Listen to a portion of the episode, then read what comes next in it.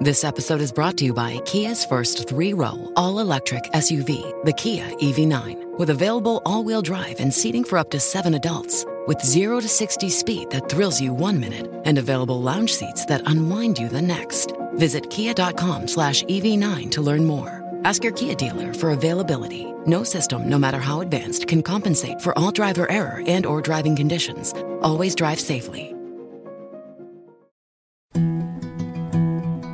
Science story, huh? Is NYU scientist the I, I felt, felt on this. right. I was so and I just thought, well, I figured it out It was that golden moment. because science was on my side.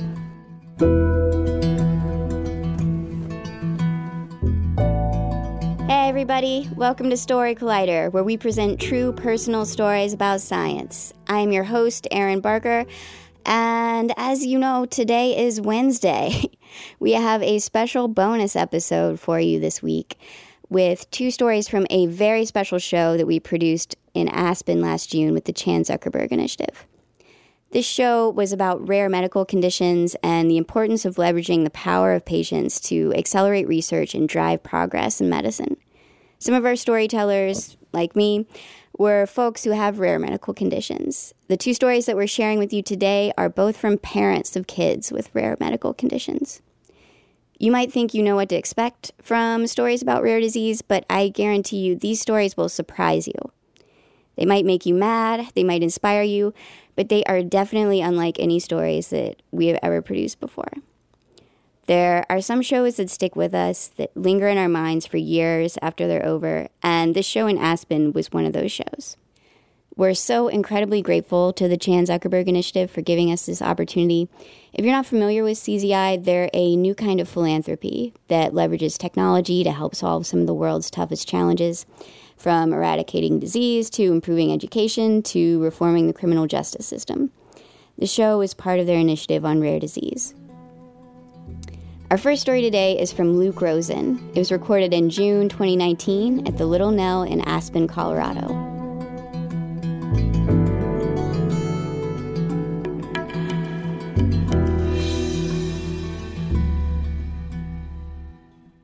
a researcher once uh, told me never to tell this story. So, needless to say, I'm ecstatic to be here telling the story.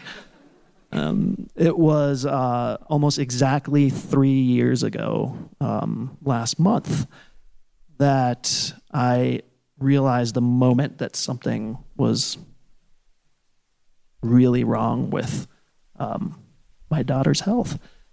It was a, a tricky morning. Um, Susanna has these moments where she just leaves us. It's part of her seizure disorder. She she just goes off and uh, leaves us for a couple of moments. And it, it was a morning where a couple of moments turned into more moments like that. And she had fallen and she split her lip open. Um, it was just a tricky morning. And so I put her in the stroller and was uh, pushing her uh, down Amsterdam Avenue uh, when her legs shot up like planks and she started screaming and crying. Um, and that was the moment that I knew something was really, really wrong.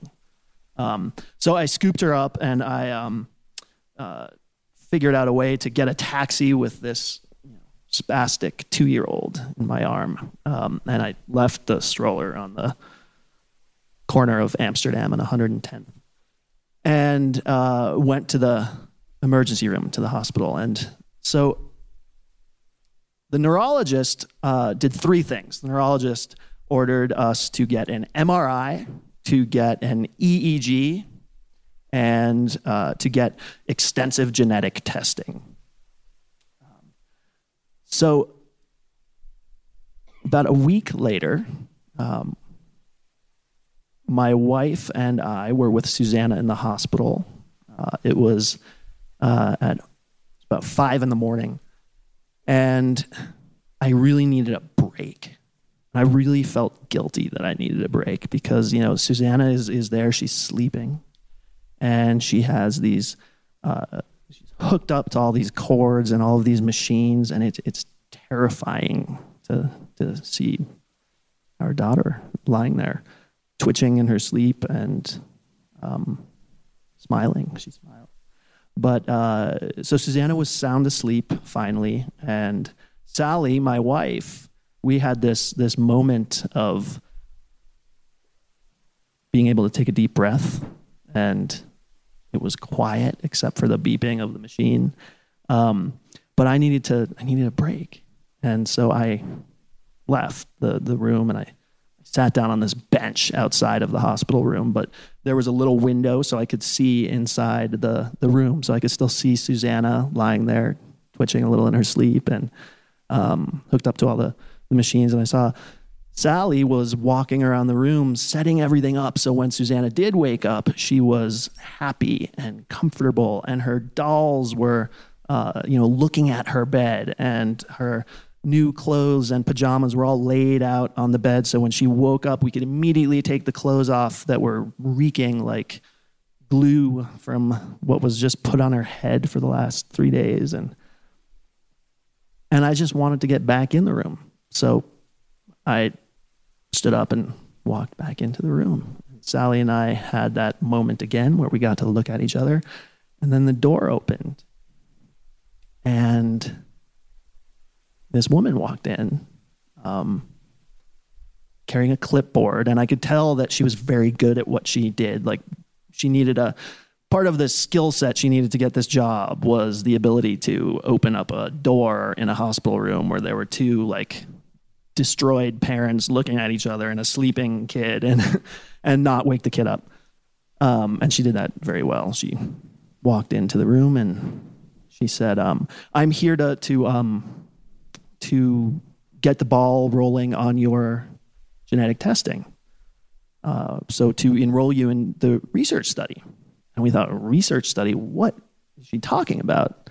Oh, then we put it together. It was the genetic testing that our neurologist had ordered. Um, and so she went through um, the consent form with us and told us that um, you know how it was going to happen, how we were going to. Uh, both Sally and I got our blood drawn, and then they did it with Susanna, and that was it. And um, we signed the consent form and went home in a couple hours. Um, so the next three months were pretty tricky those three months when like shit got real those three months. You know that was susanna was having more seizures. She was having starting to lose her, her vision. Um, she was falling a lot. But the thing that was incredible was our son nat. He's um, uh, a couple of years he's two years older than susanna. And those three months things were so tricky for so many reasons but he really their love is so real and uh, yeah. So we were waiting to hear about the genetic test to see if we were going to get an answer for what might be happening to susanna. And weeks went by and i was calling every week to the the um, the geneticist's office. Uh, and then i was calling every day to the office saying, you know, are the, are the results back? Did you guys find anything? What's going on? And they weren't back. And no, we haven't found anything. And it was just terrifying and building and building and building. And one day I was on top of the ladder, screwing in a light bulb in our hallway. And uh, Sally and the kids had had just left, and the phone rang and I just for some reason knew that this was the, it was this woman. It was that woman who was so good at walking into the room with a clipboard and getting us to sign the consent. I just knew it was going to be her, and it was. And I said, "Hello," and she said, "Hello, Luke." And I said, "Hello, yes. How are you?" I was like, "Why the fuck did I just ask her how she was?" Like now I have to hear. Like, um, but I did, and so she said, uh, "I." I said, "Are did you find anything out? Like what?" Were the results back from the test? And she said, um, we did, we found what we think is, is happening with Susanna, what's causing all of the problems and all of her challenges. But we can't tell you yet. And I, I was thinking, what? I'm sorry. And I remember very specifically thinking, why am I apologizing to her? Like, I'm sorry, what? You can't tell me? I had this fleeting second where I was about to get this answer that we've been looking for for months, but then you can't tell me yet? What, is, what are you talking about, lady?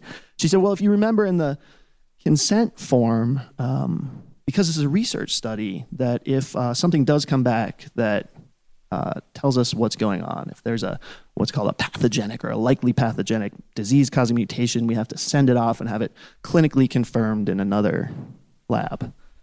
I said, well, okay, well, you call me back in like 15 minutes then? And um, she said, no, it's going to take a week or two. And I thought, she just called me to tell me that she knows what's wrong with Susanna, but it's going to take a week or two. I have to wait more. No way. So I hung up the phone and I just walked a couple of blocks. I said, I'm going to walk up to this guy's office, th- this investigator's office who's running this study, and I'm going to sit down and say, hey, listen, you really got to tell me what's going on. Come on. Are you dad? I mean, there's got to be something. There must be a mistake. And so I did. And I was walking up to the campus, and it's really tricky to get around there. It's like a maze here. And um, so I called back. I called his office. And I said, when the woman picked up, I said, Hi, you know, I'm just, I'm, I wanted to come by and talk to you guys a little bit more. I'm a little turned around. I'm lost. I'm kind of confused. Tell me exactly where you guys are located. Then she hung up on me. I was like, okay, well, maybe we got disconnected or something. And there was a, and then there was a security guard, like right on the on the street there. And, and I said, hey, you know, I'm going to so and so building. Um, can you tell me where that is? He said, yeah, it's, it's right over there. So he, I walked there. I got there, and um, when I got there, there were two security guards there who took my ID, asked who I was going to see, and then escorted me away from the building and said, "You can't, you can't be here." Um, so I felt like there were people in this building who had an answer that we were trying to find for years, wouldn't give it to us. And not only would they not give it to us, they told me that I couldn't even be in their building. So I thought, okay, I'm just going to walk over to the neurologist's office, right? There's a doctor can tell me maybe. So I, I did. I walked a couple of more blocks to the hospital, went to the neurologist's office, and I walked in to a crowded doctor's office where lots of people were waiting. I went right to the, the um, reception desk and I said, I need to talk to a neurologist. It's an emergency. And so, uh, you know, I didn't have a kid with me. So, um, where's the emergency? Um, but finally, um, a neurologist, a new neurologist who we hadn't seen, came out and said, um, "Okay, c- come into my office." And she was like, tell she was kind of, she's like pissed off and, and annoyed that I had like you know burst into the office and said, "There's an emergency. I need to talk to somebody." Um, and she brought me in. She sat down at her desk, and I sat down on the other side of her desk, uh, and there was a computer in front of her. She asked me for my daughter's uh, birth date, some other information that could pull up her records or whatever. And I said, I said, you know, I'm just having trouble figuring out uh, some answers from this genetic test that we got. And the woman said, uh, or this doctor said, okay, let, let me look, let me look, just to get you out of here. Um, and she pulled up Susanna's records, and I saw her face go from agitated that this guy was, you know, in her office to very kind and a little bit scared. And then she said, Let me print something out for you. And she printed out three papers. And she said, We don't know much about KIF 1A. So we'll have to make another appointment where you can come back and, and talk with, with uh, a neurologist. Uh, but here's some, here's some papers that were written about it. She handed me these papers, and I, I looked at them, and they had words like early death, like brain atrophy, um, spastic paraplegia, optic nerve atrophy. Terrifying words on this research paper. And I had to leave. So I had this paper. I had an idea, a couple of initials or letters, KIF1A.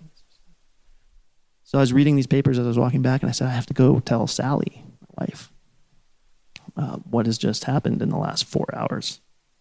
So I went home and I walked into the kitchen, and Sally was at the refrigerator. So her back was to me. And I remember thinking there was this fleeting moment where I could turn around and go do this another time. Um, but she turned around and uh, I told her what we had just heard, and we cried and hugged each other in the kitchen. And then we started researching whatever we could do to find out what KIF 1A meant and these three papers. And we Googled every investigator who was an author on those papers, and I tried to get in touch with them. And finally, a friend of a friend of a friend, you know how it goes, um, told us you have to see this one doctor, Wendy. You have to uh, see her, to contact her. So I found her email address and I sent her an email. And 24 seconds later, she responded. And um, she said, Would you like to come in tomorrow and I can explain the implications of this disease to you. So the next day at seven in the morning, Sally and I um, went to Dr. Chung's office and we took the elevator up to um, her floor. And when the elevator door opened, there were three people there. There was a genetic counselor, a social worker, and a nurse practitioner. And Sally and I looked at each other and we said, shit.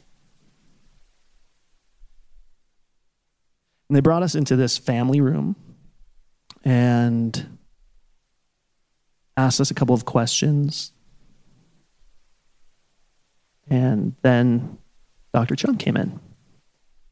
And she very clearly and very empathetically told us exactly what to expect. Um, she told us that Susanna has a mutation in her KIF1A gene that is causing a neurodegenerative disease with a progressive course.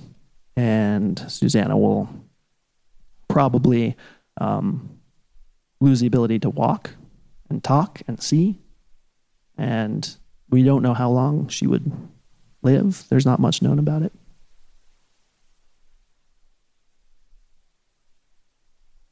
And a lot was going on in that room. There was a lot of crying going on in that room. But I could just think about one thing and I blurted it out. I said, How are we going to tell Nat? Our son, Susanna's older brother, how are we going to tell him? And Dr. Chung said, he is going to grow up to be a remarkable young man.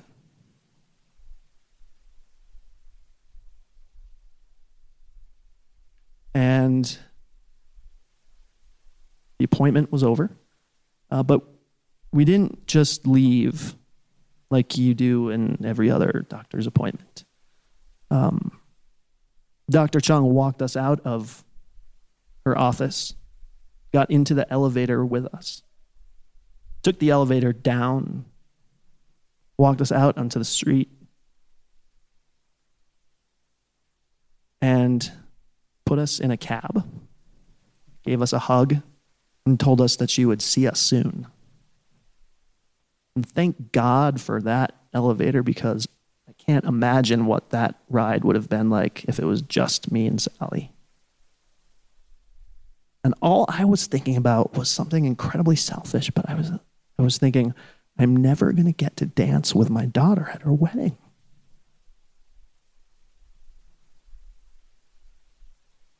And Sally and I rode the taxi back home into our new and incredibly unthinkable normal.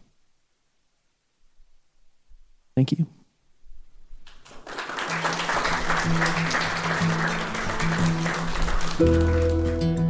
Luke and his wife Sally Jackson founded KIF1A.org in 2016 following their daughter Susanna's diagnosis. Luke has extensive experience in rare disease stakeholder engagement, advocacy, and research initiatives.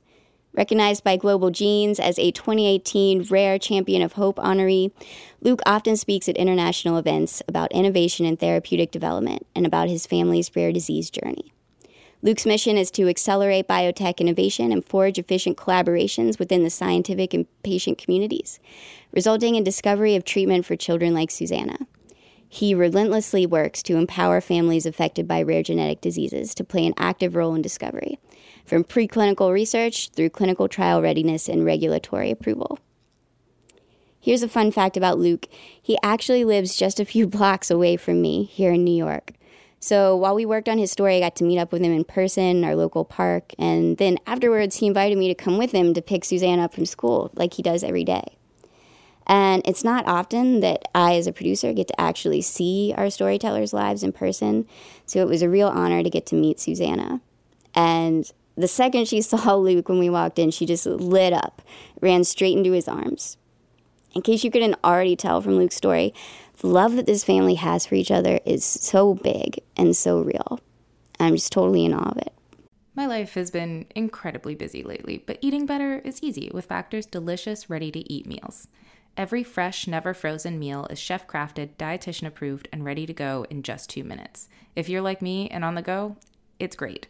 And don't worry, you'll never be bored with Factor meals. You'll have over 35 different options to choose from every week, including Calorie Smart, Protein Plus, and Keto.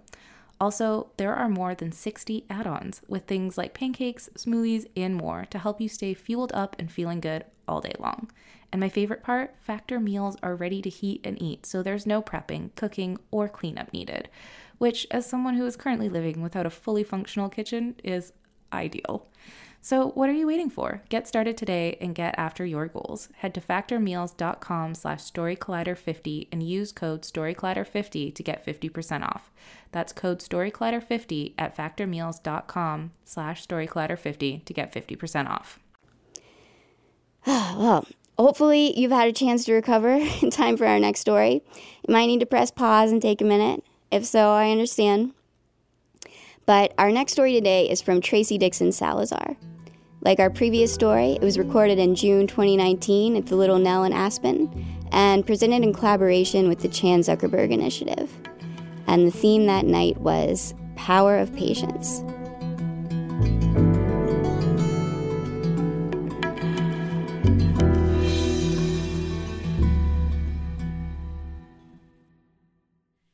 So, 24 years ago, I was a very young stay at home mom. I had two kids a four year old son, Talon, and a two year old daughter, Savannah. And I was just living life, minding my own business. Um, my kids were great. They were not advanced, they were not behind, they were just typical kids. And one morning, I was woken up in the very early morning hours. It was still dark outside by the sound of my husband screaming my name from my daughter Savannah's room, my two year old.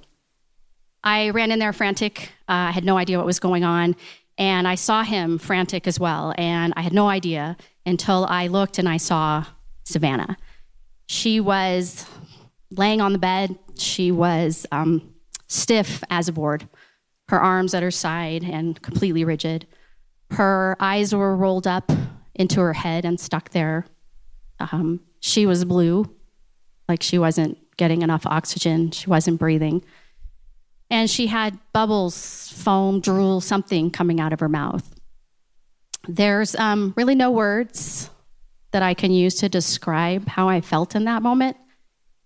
It was this full body terror that just took over every aspect, every fiber of my being. And um, I thought she was dying or dead.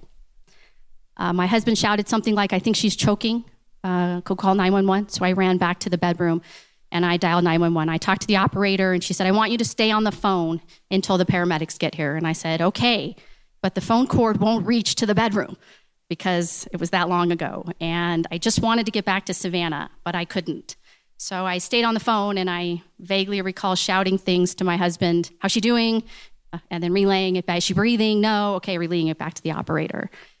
And I, I remember at one point becoming so overwhelmed, so afraid, so shocked that I started to feel hot and dizzy. And I had to kneel down. And then I had to sit down. And then at one point, I was lying face first on the cold tile floor of the bedroom with the floor here and the phone here, weakly, still trying to communicate between my husband and the operator, the stupid phone cord that wouldn't reach, and try to stay conscious because I was so overwhelmed that my daughter was was dead. I have uh, no idea how long it took the paramedics to get there. I remember hearing the sirens come up and getting closer. And then I remember finally getting off the phone with the operator and we ran downstairs. My husband had her in his arms and she was limp, still blue. She had saliva and mixed with blood running down her face. And as he handed her over, she took in a deep breath, like a noise. And it was the first time that I realized that she was still alive. The paramedic took her to living room and examined her, and she was sort of coming out of it at that point, her color returning responsive. And we described this choking incident. He said, You know, her airway is clear and she's fine now. What you described sounds just like a seizure. And I said, What's a seizure? We had no idea. She had been completely fine, and this was out of the blue. And that was our harsh introduction into the world of epilepsy. A few weeks later, she had another seizure, and we saw the doctors. It took them six months for them to tell us that she had epilepsy because they didn't want to label her with that horrible word. And they assured us Epilepsy is not a big deal. Even though we're afraid to tell you that that's what it's called, it's not a big deal. She can live a normal life. Uh, she might outgrow it. There's all these famous people that have epilepsy. Prince, you know, uh, Picasso, you know, Dostoevsky, right? All these people that we just, you know, are best friends with and meet every day. And, uh, right? And, uh, you know, and that she'll just go on medicine. There's all these medicines that can control seizures. This is not going to be a problem. And don't worry, even though she's turning blue, seizures do not damage the brain. None of that was true for us. And we lost a lot of trust in doctors after that. We felt lied to. By the time Savannah was three, so six months after the first seizure, she was having seizures every day. A good day was five to 10 seizures. A bad day was hundreds. Uh, I stopped counting after a certain point, too many to count.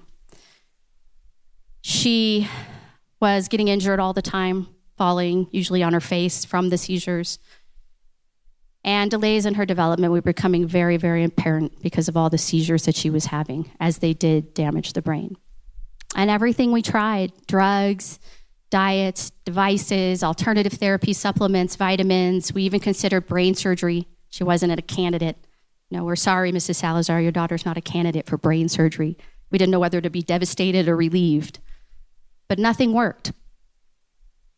By the time she was five, uh, we got yet another diagnosis.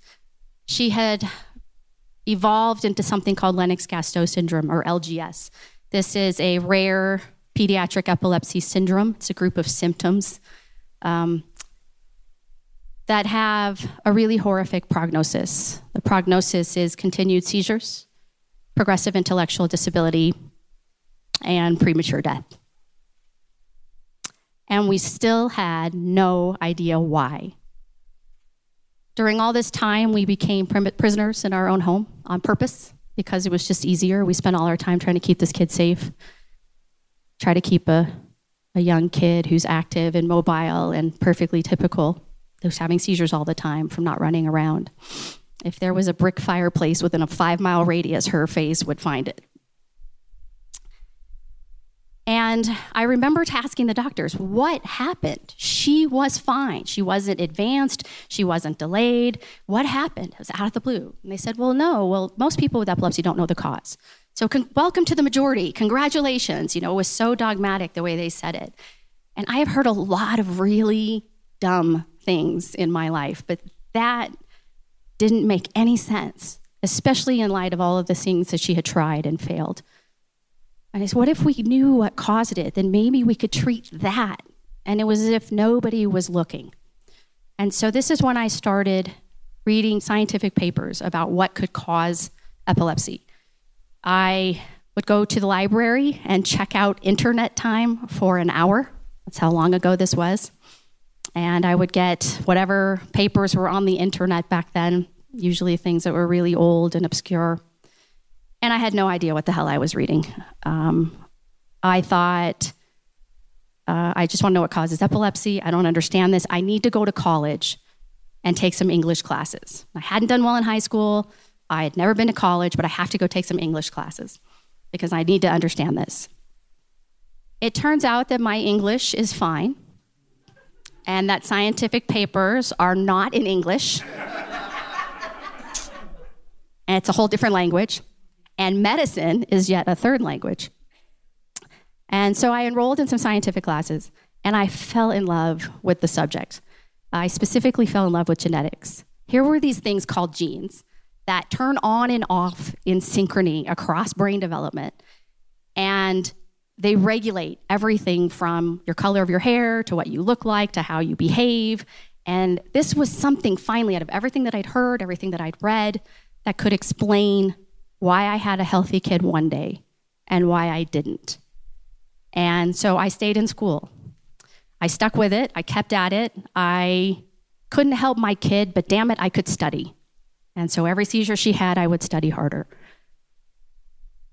I wanted to quit um, often with school. I always thought, like every day I'd go, I'm going to have to quit tomorrow because I'm not going to be able to juggle all this. I mean, LGS is a lot.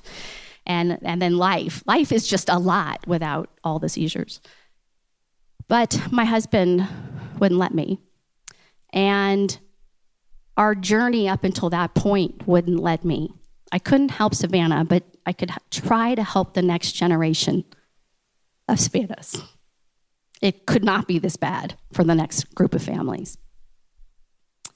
So I just stayed in school, uh, despite the urging of many of our family, my family members, that thought I should be at home taking care of my daughter. And four years later, I got my associate's degree. I did mention I hadn't done well in high school. It took a long time to remediate. Uh, Three years after that, I got my bachelor's. Two years later, I got a master's. And 12 years from the very time I started school, um, I earned a PhD studying neuroscience and genetics.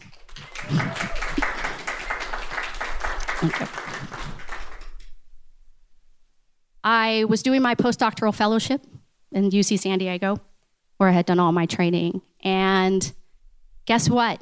Genes play a huge role in early life epilepsies. My job was to find genes in kids just like my daughter, and we did. We found more than 100. I was part of this global team. I was this one tiny piece. And when we found the genes, we'd tell the families, making it better, I hope, for the next generation. I wish I could tell you that Things were great back home. They weren't. Savannah was a mess.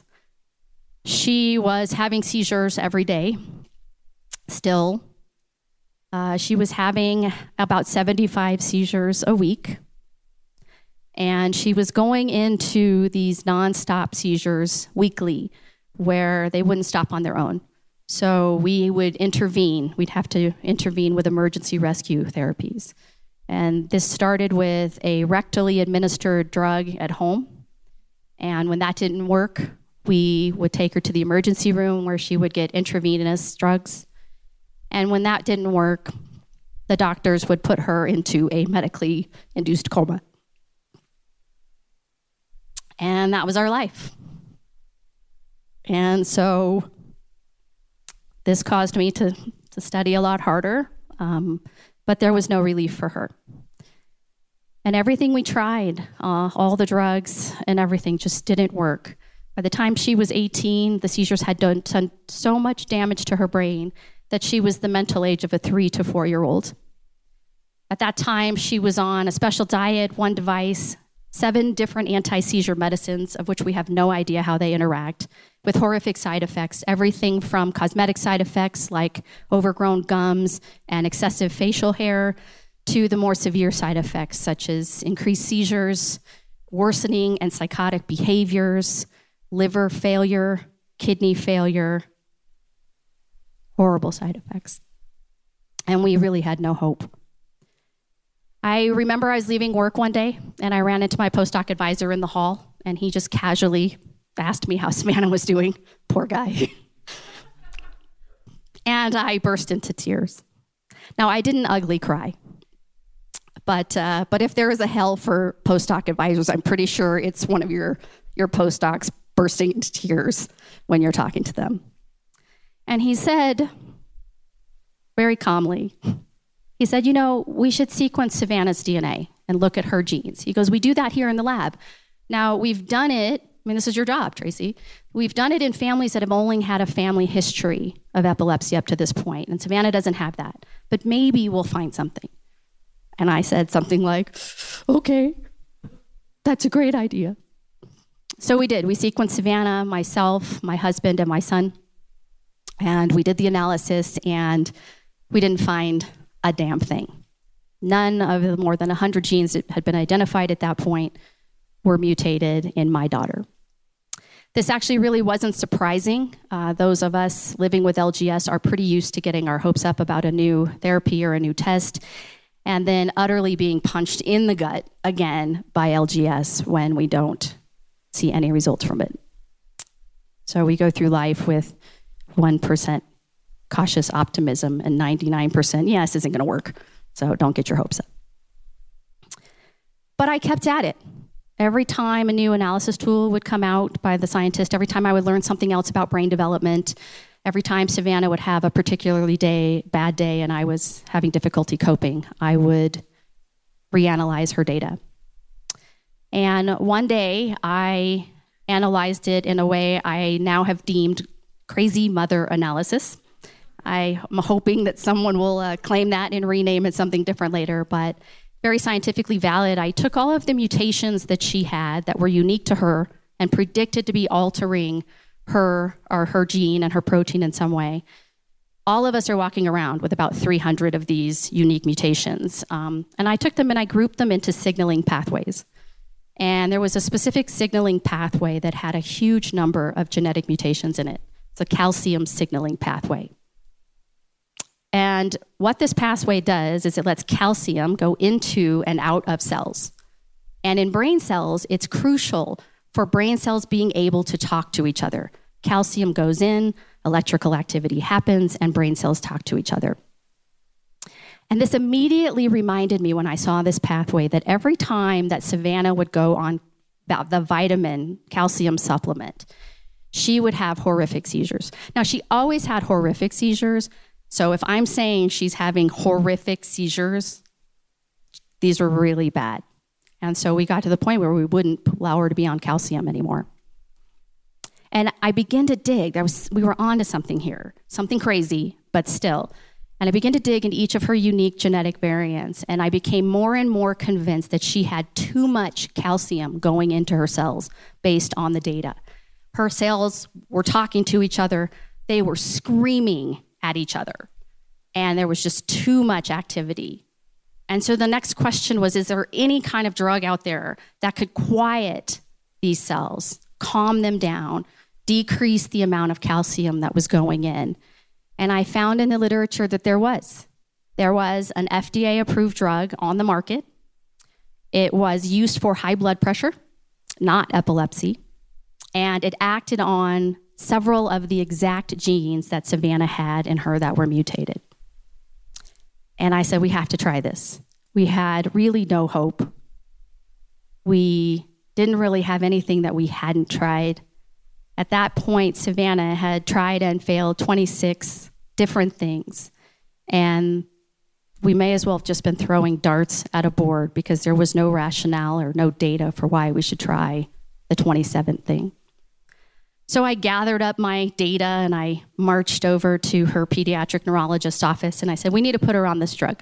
Here's the data. He says, I don't understand any of this genetic stuff here, but I'm on this drug for my high blood pressure, which I probably gave him.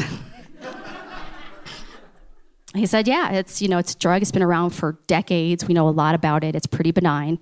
Let's try it. Said, Let's run some tests to just check her out. Try it. So we put her on this drug. And within two weeks, much to everyone's surprise, especially ours, she started to get better. She went from having 75 seizures a week to having about two or three only at night. And those trips to the emergency room, those comas, those seizures completely stopped. So if you're near wood, knock on it right now because that's just what we do. We were dumbfounded. We didn't we were so afraid that this was not real or that someone was going to hear and then we were going to lose the control and you know be struck down by the LGS gods that we didn't talk about it for a year. We didn't tell anyone. The only people that knew were us and the family, the physician, not even my postdoctoral advisor knew, and he had sequenced her. We finally told him, and he's like, of course, like, we should publish this, right? Which is what every postdoc advisor says, right? That was eight years ago. Savannah is 26 years old now, and she continues to have a 95% reduction in all of her seizures and a 100% reduction in her nonstop seizures that would send her to the hospital. And she's growing and developing again. She is walking and talking. Uh, she just learned uh, to buckle her seatbelt about two years ago, to ziplock closed a ziplock bag, and to use a key in a door. God help us. And while she still talks at a, uh, the intelligibility of a two year old, she can talk like nobody's business. Talk, talk, talk. This kid talks so much. Sasses us, which we mostly love. Okay, we love it. We love it. And she's growing and developing again. And if you had told me that after 16 years of daily, horrific, I just can't even find the words to tell you how awful it was, seizures, that the 27th thing that we tried would have changed our lives as much as it has, I wouldn't have believed you. No way. But it happened. I think Savannah's story inspired her doctor and other researchers what could happen if you targeted a specific medicine to the genes. And when I reflect back on this whole journey, well, people ask me, How did you do it? I don't know. I don't know. I didn't see my husband for 12 years. Like, I had the day shift, he had the night shift. He'd come home and he'd be like, I'm your husband. And I'd be like, Show me some ID. I don't believe you. You know, I, I we made a difference. We helped some other families find their genes, and, and somehow in all of this, we helped our own kid. I'm shocked.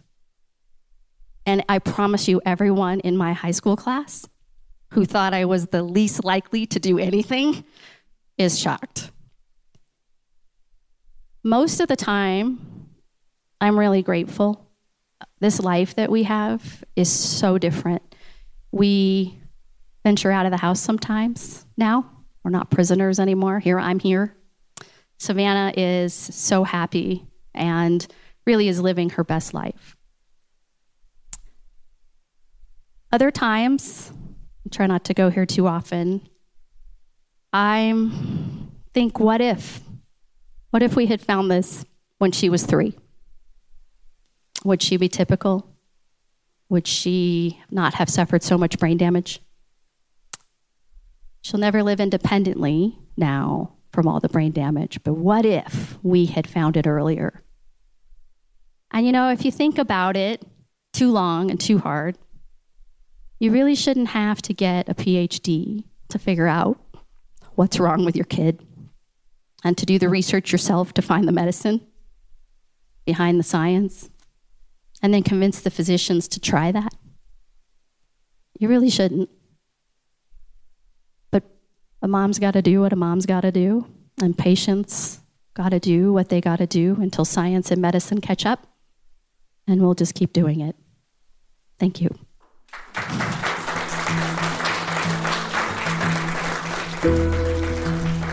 That was Tracy Dixon Salazar.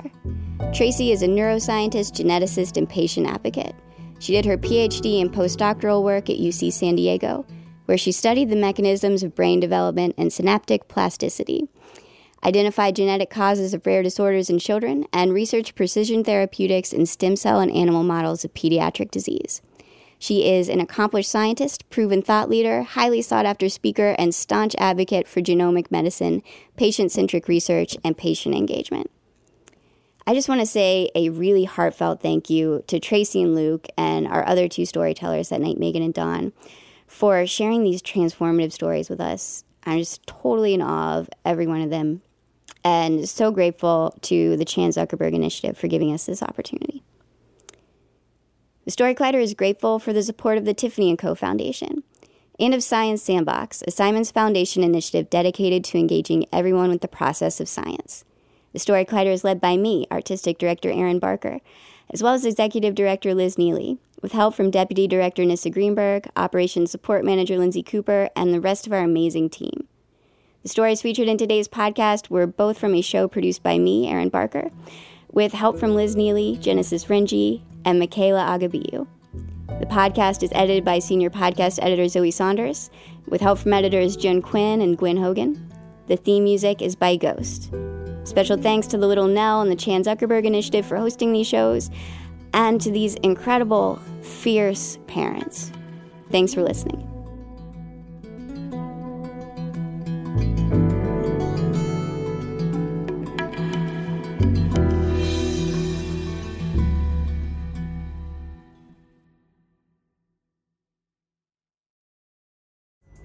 Pulling up to Mickey D's just for drinks?